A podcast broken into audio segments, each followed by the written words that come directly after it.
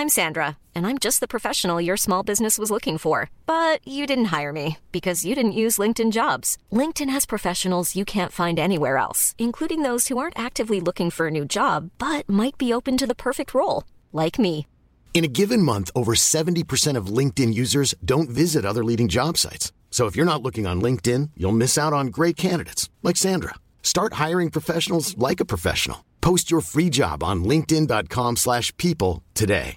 Jewelry isn't a gift you give just once. It's a way to remind your loved one of a beautiful moment every time they see it. Blue Nile can help you find the gift that says how you feel and says it beautifully with expert guidance and a wide assortment of jewelry of the highest quality at the best price. Go to BlueNile.com and experience the convenience of shopping Blue Nile, the original online jeweler since 1999. That's BlueNile.com to find the perfect jewelry gift for any occasion. BlueNile.com.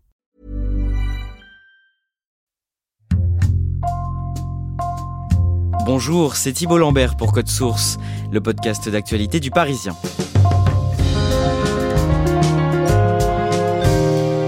Marie Lemelan est une enfant illégitime. À 29 ans, après des années à se sentir malheureuse sans savoir pourquoi, elle découvre que son père n'est pas son père biologique. Elle est en réalité née d'une union entre sa mère et un autre homme, une union restée secrète pendant toute sa vie. Marie a aujourd'hui 42 ans et dans un livre paru au mois d'octobre, elle raconte ce qu'elle décrit comme le syndrome du bâtard, ce sentiment de malaise et de honte qui l'a longtemps habité et son combat pour s'en débarrasser. Marie Lemelan se confie dans Code Source au micro d'Ambre Rosala.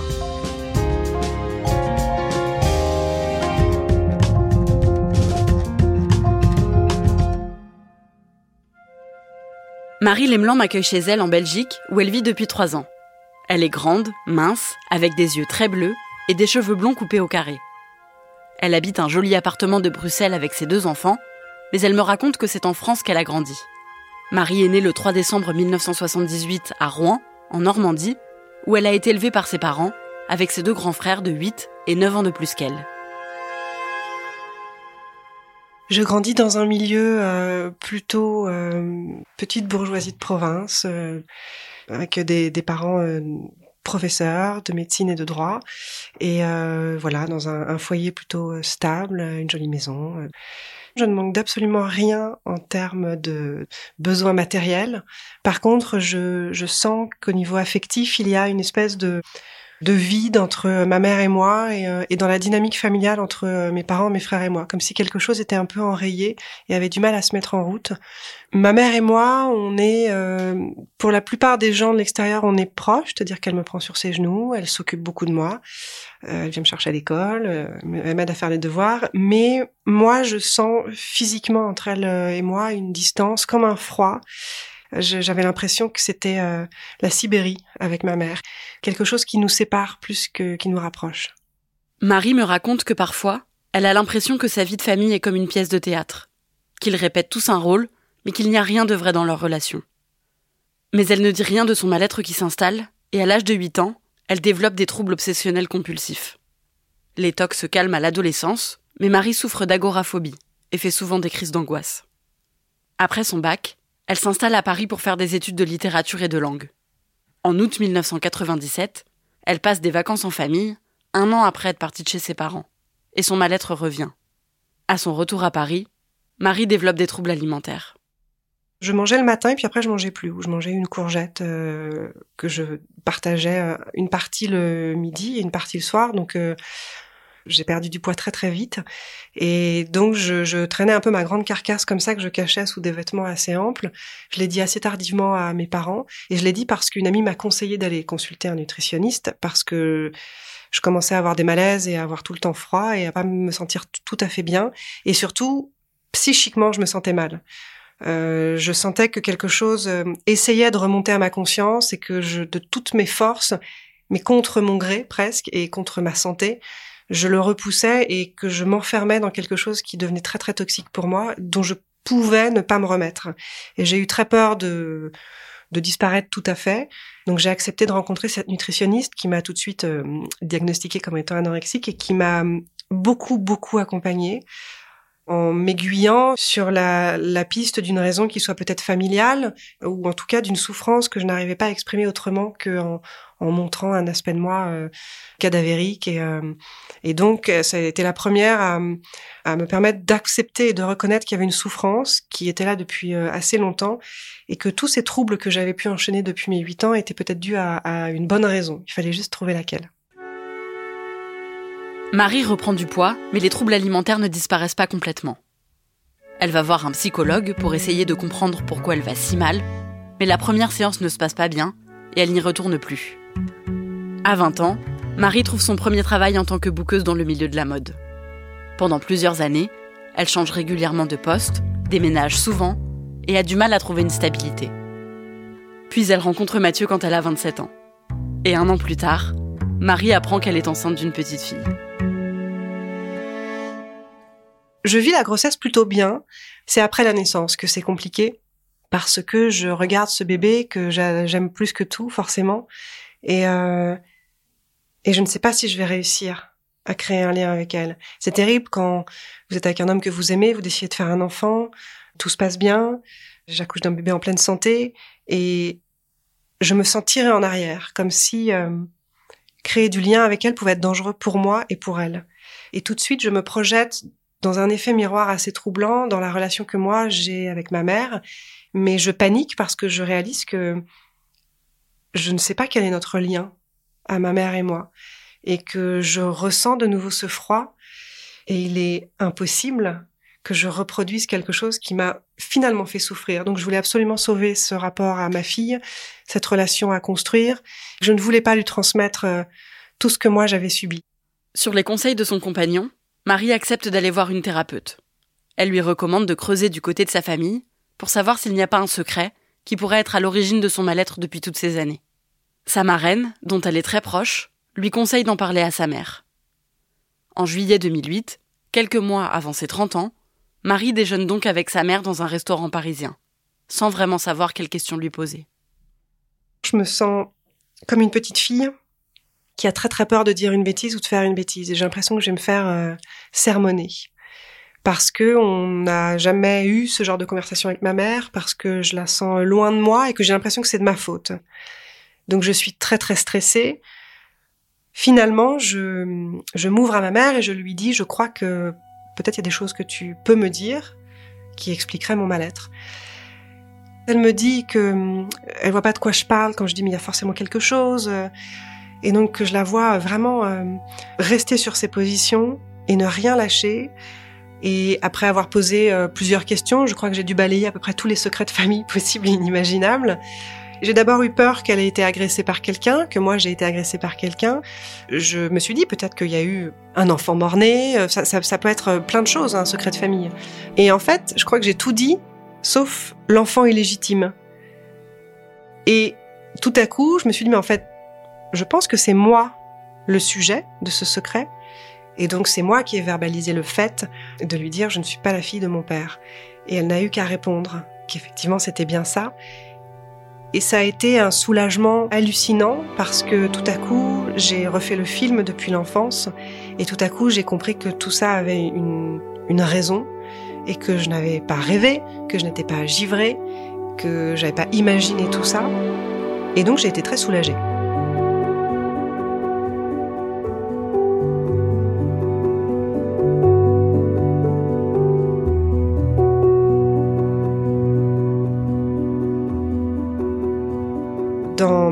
Intellectuellement, euh, je suis la fille de mon père, dont je porte le nom, qui m'a élevée. Ce n'est même pas un sujet. En revanche, je suis aussi la fille d'un autre. C'était absolument fondamental pour moi de savoir de qui j'étais née, quelle avait été l'histoire, est-ce que ça avait été une conception sous contrainte, qu'est-ce qui s'était passé en fait, qu'est-ce qu'il y a juste avant moi qui explique que je sois au monde?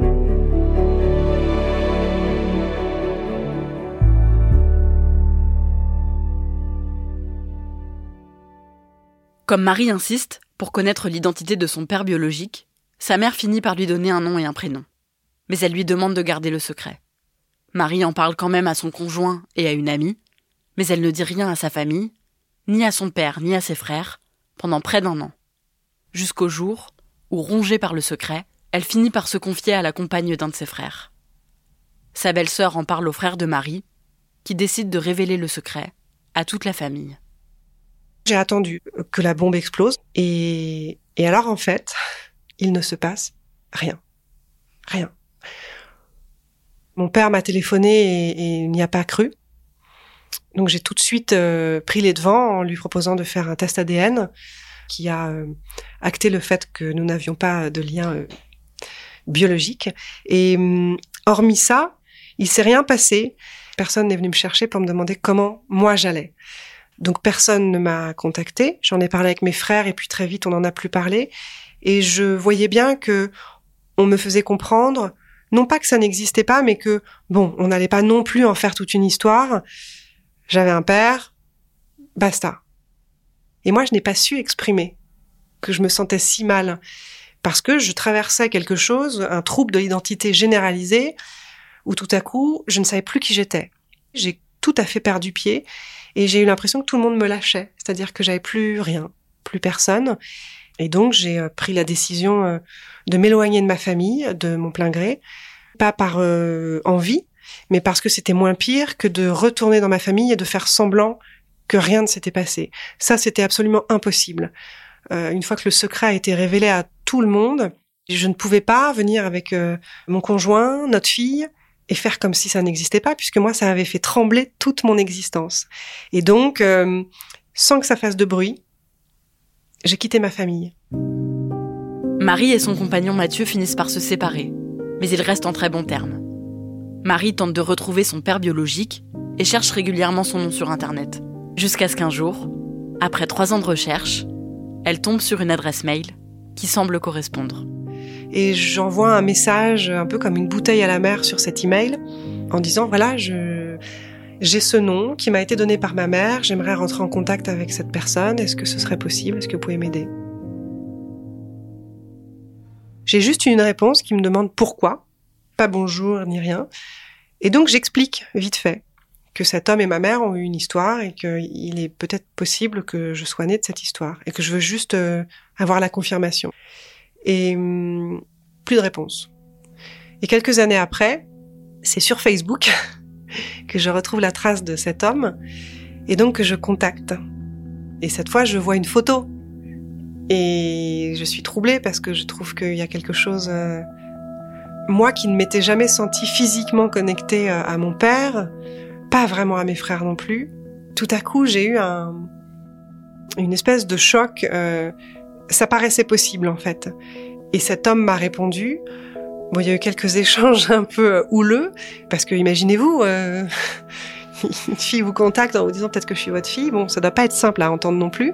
Donc j'y allais vraiment euh, sur la pointe des pieds. Et donc finalement, j'ai hum, obtenu un rendez-vous avec cet homme. Bon, à l'époque, je vivais à Paris et il me dit mais le seul problème, c'est que je vis à New York. Et donc j'ai très vite répondu mais il y a aucun problème. Donc j'ai très très vite trouvé un billet pas cher pour New York. J'ai cassé ma tirelire. Et, euh, et j'ai dit, OK, on se retrouve alors, dans trois semaines euh, à New York. Le 29 mars 2013, Marie se rend dans un bel hôtel en plein cœur de Manhattan pour rencontrer à 35 ans son père biologique pour la première fois. Je suis arrivée dans cet hôtel très grand, donc je me suis un peu perdue dans les couloirs et puis en fait j'ai emprunté une allée qui menait vers le, le restaurant où on avait rendez-vous et puis je l'ai senti cet homme en fait à un moment donné sur ma droite. Il était dans une petite alcôve. Il est grand, euh, très fin, euh, très classe. Physiquement, je me reconnais, c'est-à-dire qu'on a la même silhouette. Et je le trouve euh, très impressionnant. Et ça a été très vite. on s'est pris dans les bras. Je n'ai eu aucun mouvement de recul, je n'ai eu aucune hésitation. J'ai eu l'impression de retrouver quelqu'un que je connaissais. Et puis, donc, j'ai écouté cet homme me raconter, se souvenait très bien de ma mère et me dérouler un peu son parcours à lui qui faisait euh, souvent euh, de manière assez étonnante écho au mien. J'ai réalisé qu'on avait vécu à 150 mètres l'un de l'autre pendant deux ans. Euh, J'aurais pu le croiser matin et soir en allant bosser. J'ai réalisé que j'avais fait des choix professionnels parfois qui étaient assez proches euh, des siens, dans des univers où il y avait des similitudes en fait. Et puis voilà, on, s'est quitté au bout de trois heures et Ce que je n'avais pas anticipé, c'est qu'il m'a proposé qu'on se revoie tous les jours pendant mon séjour. Et donc, euh, cet homme m'a emmené au musée, dans des restaurants, me promener. C'est comme si vous recolliez toutes les parties de votre puzzle. Je ne me suis pas dit, on va se retrouver maintenant, euh, construire une relation, euh, ça va être mon père. C'était pas du tout ça. C'était voilà, je viens de là et ça va. Je suis née à ce moment-là. En fait, je, suis née parce que j'ai, il y avait plus de secrets et en fait, tout à coup, les pièces se remettaient toutes en place. À son retour en France, Marie reprend contact avec sa mère pour lui proposer de se rencontrer tous les trois avec son père biologique. Les parents biologiques de Marie se revoient et 35 ans après la naissance de Marie, ils retombent amoureux. La mère de Marie quitte son conjoint et s'installe avec lui. Mais Marie ne parvient pas pour autant à trouver sa place. Normalement, on devrait se dire, mais voilà, c'est super, mes parents biologiques se sont retrouvés. Même là, alors que mes deux parents biologiques sont ensemble, je n'ai pas d'existence dans leur vie. Pourtant, je pourrais tout à fait intégrer, je pourrais très bien aller les voir, je pourrais euh, créer des liens avec eux. Eux ne cherchent pas à créer du lien avec moi. Les rares tentatives que j'ai pu faire, euh, on me dit que c'est compliqué. Et en fait, je n'existe pas dans cette vie-là. Parce que les conditions mêmes de ma conception et le secret qui l'ont entouré pendant tant d'années me maintiennent dans une espèce de sombre pièce euh, au fond du couloir. On ne doit pas aller me chercher. Alors qu'il n'y a aucune raison aujourd'hui de me cacher, il n'y a plus de secret je reste la bâtarde.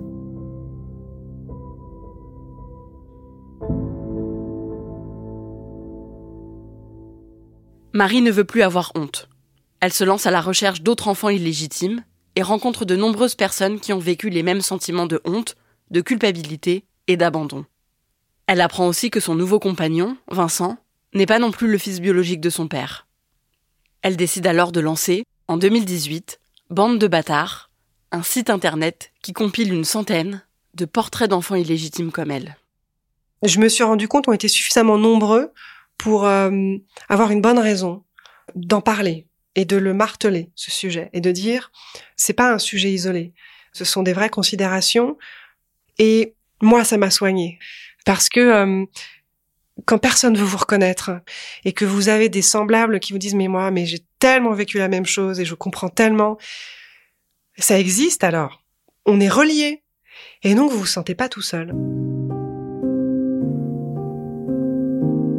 Donc je vais bien parce que je suis très très entourée finalement par toute cette bande invisible qui m'écrit, euh, à qui je réponds et, voilà, on forme un, groupe, euh, une bande qui euh, me porte et qui, j'espère, permettra à d'autres d'être portés aussi.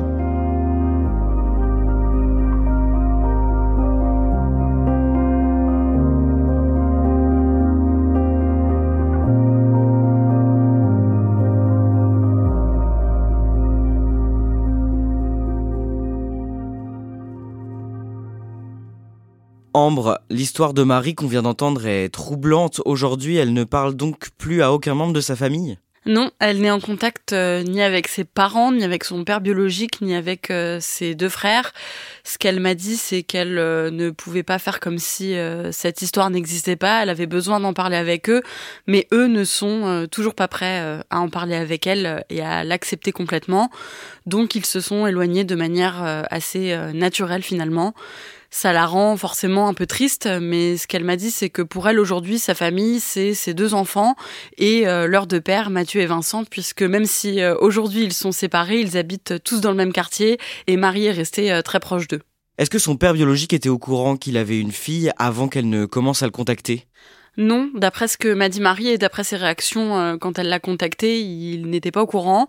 Ça explique euh, d'ailleurs sûrement pourquoi il y a eu quelques échanges euh, houleux entre eux, comme l'a dit Marie, et pourquoi il a mis un peu de temps avant d'accepter de la rencontrer. Parce qu'en fait, il s'est passé presque deux ans entre le moment où Marie l'a contacté sur Facebook et le moment où il a dit qu'il était d'accord pour qu'ils se rencontrent. Tu l'as dit, Marie a deux enfants désormais puisqu'elle a eu un petit garçon qui a 6 ans aujourd'hui avec euh, Vincent dont elle est séparée. Est-ce qu'elle a déjà raconté son histoire à ses enfants? Oui, elle en parle à ses enfants. Euh, Ninon, euh, aujourd'hui, elle a 15 ans et Marie lui a tout dit de son histoire.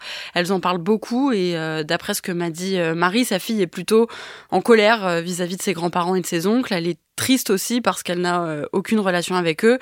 Et en fait, euh, Marie m'a dit que comme elle, Ninon ne comprend pas pourquoi les origines de Marie restent tabous dans leur famille. Pour elle, c'est très important qu'ils puissent en parler tous entre eux parce que ça fait partie de leur histoire à tous. Et elle ne comprend pas euh, que ce soit pas possible parce qu'au final, dans cette histoire, il n'y a rien de grave. Merci Ambre Rosala et merci à Bérangère Le Petit pour son aide. Je rappelle les références du livre de Marie Lemelan, Le syndrome du bâtard. C'est paru chez Flammarion. Code Source est le podcast quotidien du Parisien disponible sur toutes les plateformes audio. Cet épisode a été produit par Clara Garnier Amourou, réalisation Julien Moncouquiole. Si vous aimez Code Source, n'oubliez pas de vous abonner, de nous laisser des petites étoiles ou un commentaire sur votre application préférée. Vous pouvez aussi nous écrire code source at leparisien.fr.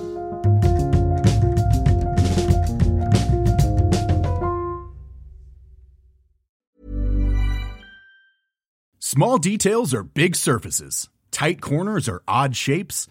Flat, rounded, textured, or tall. Whatever your next project, there's a spray paint pattern that's just right. Because Rust new Custom Spray 5 in 1 gives you control with five different spray patterns.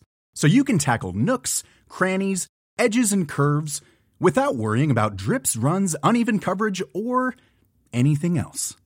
Custom Spray 5 in 1 only from Rustolium.